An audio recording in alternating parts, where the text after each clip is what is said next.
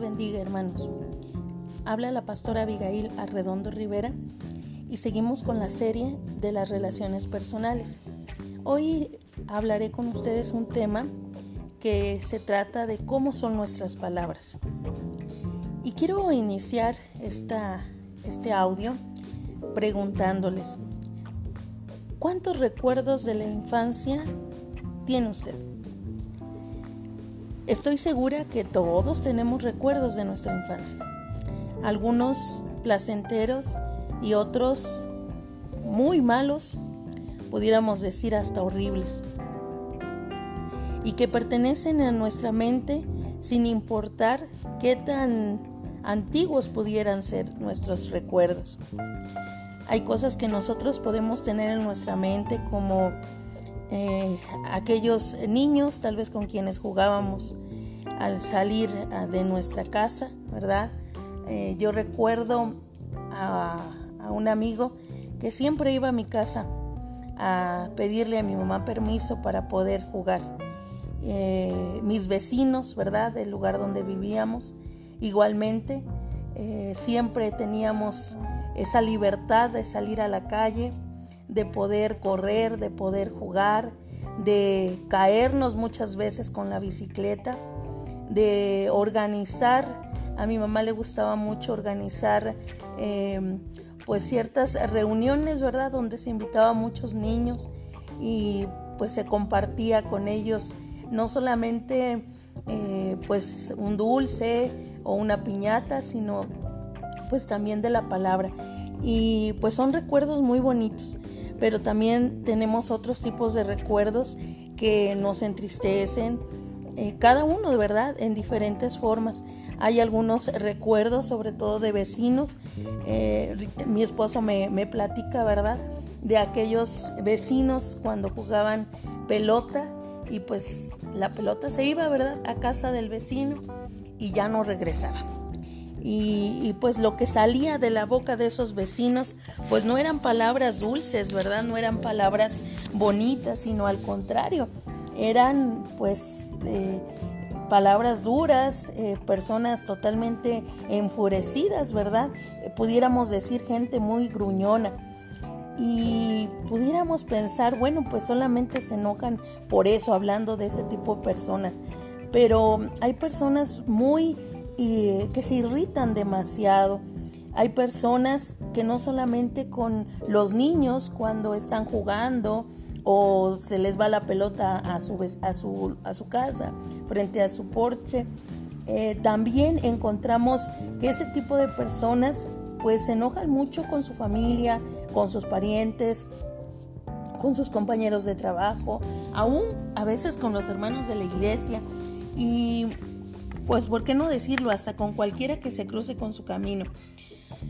Cuando usted les habla a ese tipo de personas, generalmente les dicen lo mal que les ha ido, cómo los trata mal la gente, qué infelices son por cómo se encuentran, ¿verdad? Y a veces estar cerca de ellos pues no es muy agradable y rara vez podemos escuchar de ese tipo de personas pues cosas bonitas. Casi la mayoría de las situaciones son eh, eh, cosas tristes, ¿verdad? Pero una de las cosas que Dios nos dice a nosotros es que nos da una recompensa cuando nosotros utilizamos palabras amables. Y vean lo que dice la palabra de Dios en Proverbios 16, 24. Panal de miel son los dichos suaves, suavidad al alma y medicina para los huesos. Todos sabemos que la miel en demasía nos puede enfermar. Pero Salomón no está hablando de ese sabor empalagoso y muchas veces hasta exagerado y que pues nos puede hacer daño, ¿verdad? Más bien se refiere a las palabras que nacen del amor, Palabras que respiran amor, palabras que son agradables, amigables, amables y que demuestran una preocupación sincera por el bienestar de otro. Son lo opuesto de las palabras negativas, por supuesto. Y como palabras negativas podemos tener palabras de crítica, palabras quejumbrosas o palabras pues que solamente se ocupan de regañar o hasta insultar a una persona. La escritura nos está llamando a que nuestras palabras sean dulces, ¿verdad? Que lo que salga de nuestra alma sea dulce. Es decir, que nuestras palabras ministren nuestro ser más íntimo, nos levanten el ánimo e iluminen nuestra vida. Y también produzcan alivio a nuestros males. Es decir, que las palabras contribuyen a nuestro bienestar físico Así como es seguro que las palabras desagradables nos pueden hacer sentir mal, así las amables nos ayudan a mantenernos saludables.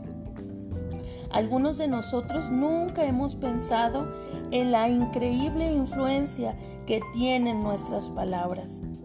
Pero deténgase un momento y piense en ello, hermanos. Con ellas, con nuestras palabras, podemos contribuir a la salud y la felicidad de otros.